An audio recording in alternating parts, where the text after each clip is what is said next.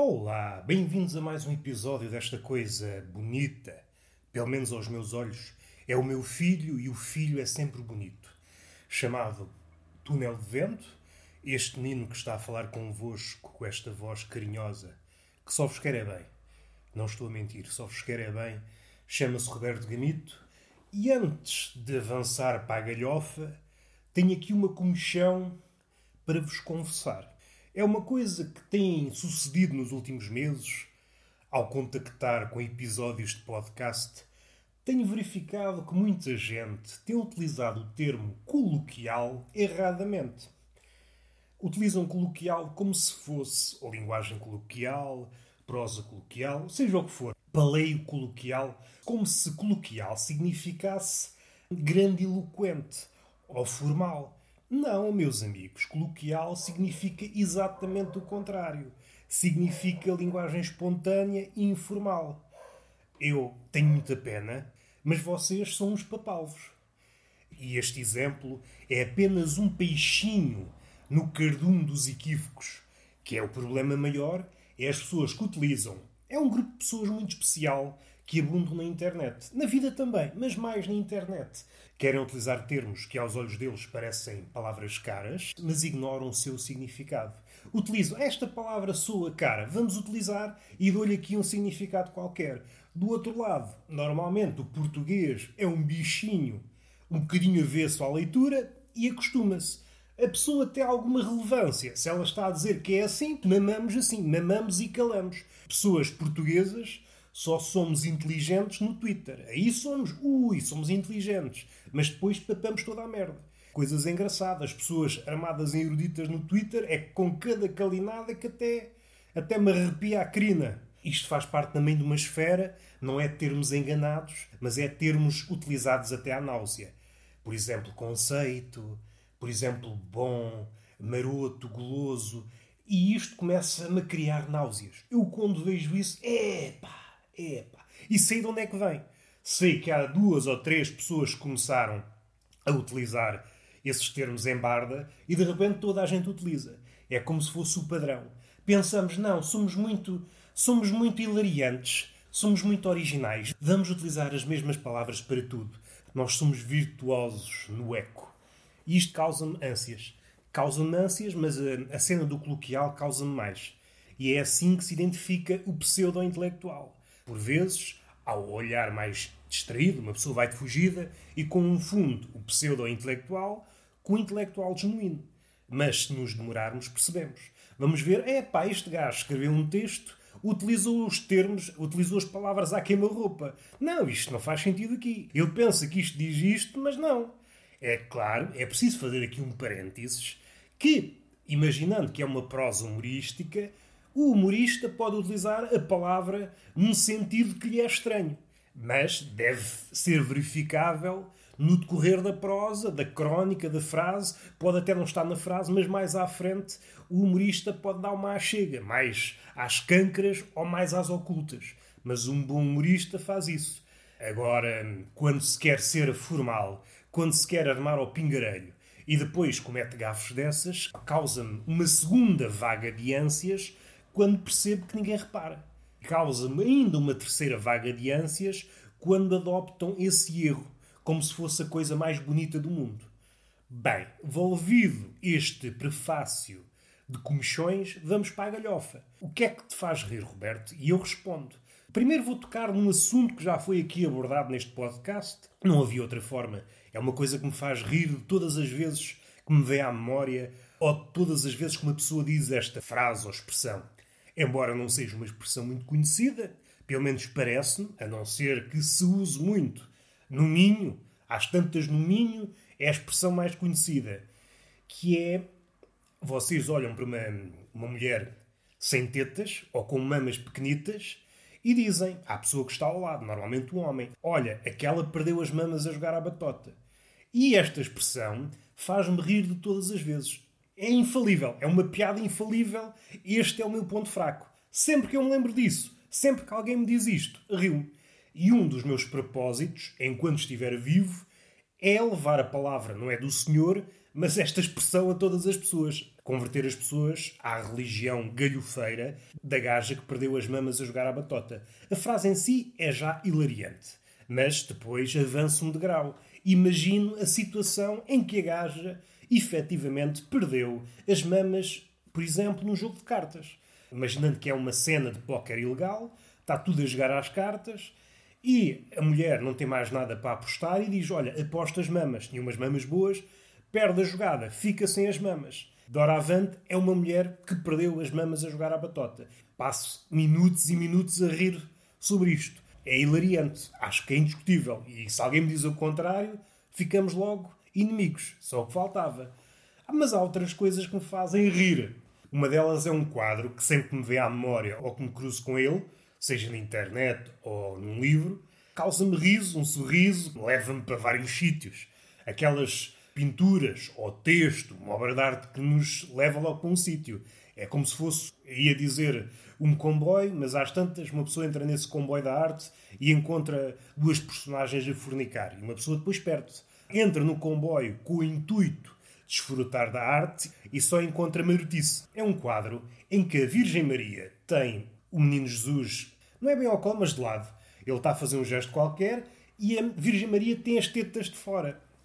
E estas tetas, uma bela teta, não é aquela teta que uma pessoa, ui, perca a cabeça, mas é uma bela teta, é uma teta que cumpre a função de alguém que esteja a passar fomeado, imaginando uma pessoa que está depressiva, a precisar de ver coisas bonitas, olha para a teta da Virgem Maria e espicaça, e fica com o espírito espicaçado. Pensa, ui, agora é que vai ser, a minha vida mudou, mas isto não acaba aqui. É uma Virgem Maria com as tetas de fora que está a esguichar leite. Mas isso não acaba aí. É um esguichar como se fosse aqueles sistemas de rega. Dispara em várias direções. Só isto já é muito galhofeiro. Eu farto-me de rir. Imaginar a Virgem Maria, a imagem máxima de uma pessoa imaculada, teve um filho sendo virgem e depois está ali a esguichar leite de forma agrícola para vários sítios ao mesmo tempo. Para quem? Perguntam vocês quadro fica assim. Não, há mais, há muito mais. Está a esguichar cada um desses fios, cada mamilo esguicha em várias direções e cada um desses fios vai cair na boca de uma alma penada do purgatório. Isto é belo ou não é belo? É das coisas mais bonitas que eu já vi. Já vi muita coisa bonita e eu tenho corrido chats de pornografia de uma ponta à outra. Isto é das coisas mais bonitas que eu já vi. Deus é amor, sim senhor, Deus é amor, mas a Virgem Maria, neste quadro, pôs as tetas de fora. E isto é o quadro muito bonito, muito galhofeiro, mas, tal como a situação anterior, também me leva a outro mundo. Começo a pensar do ponto de vista das almas penadas. Uma alma penada que está ali a receber leite na boca, é caraças, leitinho da Virgem, pouco bom. E se é uma alma penada, ao contrário de uma pessoa civilizada, de um homem do bem, não tem aquele freio. Deve estar a olhar para a Virgem Maria e dizer: Eva Carrona, é sua puta, vou encher o bandulho de leite virgem. Imagina este tipo de conversa. E o menino Jesus a assistir a tudo, traumatizado, e é por isso que ele se deixa crucificar aos 33 anos, segundo reza a lenda. Não é porque foi apanhado, não, deixou-se. Deixou-se porque aquele trauma não foi tratado. Não havia psicólogos em condições na altura e pronto, não conseguiu lidar com o trauma. Ele tinha poderes, o homem faz pão, transforma vinho, não conseguia sair de uma cruz. Está bem que a nível de poder não é nada de especial, mas podia, por exemplo, trabalhar no catering dos Vingadores, por exemplo. Não digo integrar o grupo dos Vingadores, mas pelo menos trabalhar no catering. Tem capacidade para isso. Pelo menos pão e vinho não faltava. Outra situação que me faz rir, também do campo da teologia, no campo da Virgem Maria. Outra vez, a Virgem Maria com uma teta de fora, desta vez é apenas uma teta, uma teta que está na direção do espectador. Vocês olham para o quadro e estão a olhar a teta da Virgem Maria, está o menino Jesus descascado, e é esta a cena. Esta cena, em princípio, ao contrário das outras duas, não promove logo a galhofa. O que é que promove a galhofa? há um triângulozinho, há um triângulozinho mínimo nesse quadro que promoveu muita discussão. É mínimo. Eu há pouco tentei encontrar esse, essa pintura assim em grandes dimensões. Também não perdi tempo. Mas depois também parei. Às tantas percebi o que é que estás a fazer à tua vida. Eu vou tentar explicitar o porquê. Este triângulozinho, segundo muita gente, naquele triângulozinho está o pênis de Cristo. E se calhar vai ser este o título do podcast. O Pirilau de Cristo. Ou Pichinha de Cristo, por exemplo. A Pichinha de Cristo. Uma facção de pessoas uma facção de pessoas disse que não, outras disse que sim.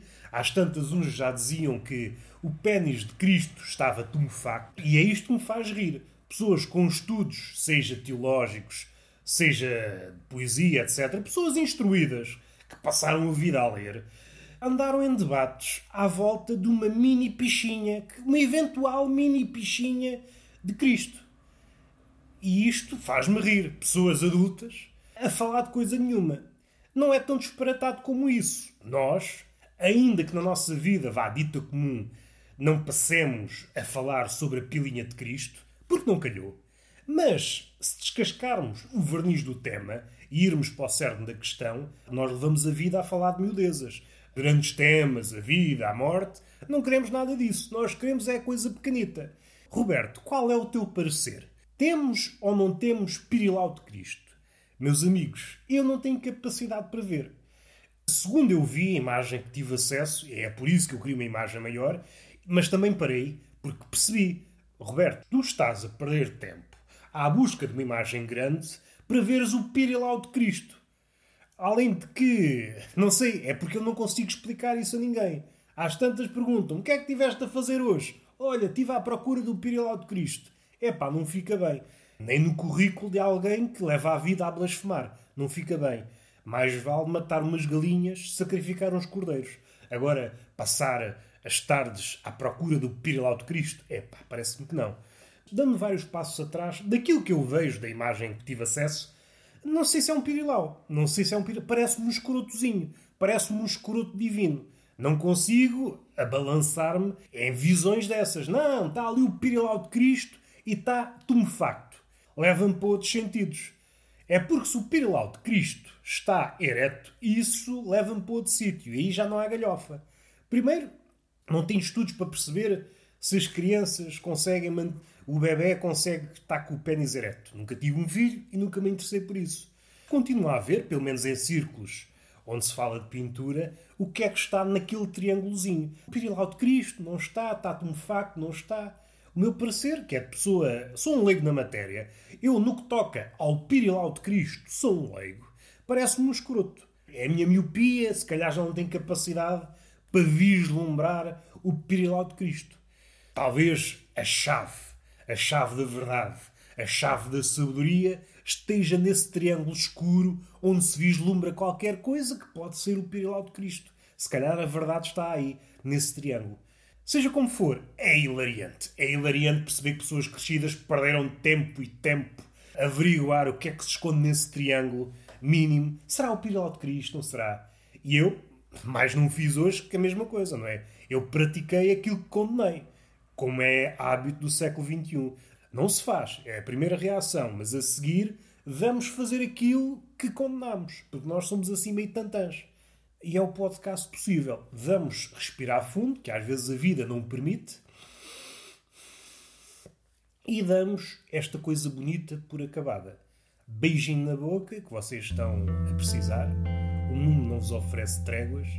O mundo está difícil e vocês precisam de carinho. E eu dou-vos de bom grado este beijinho na boca.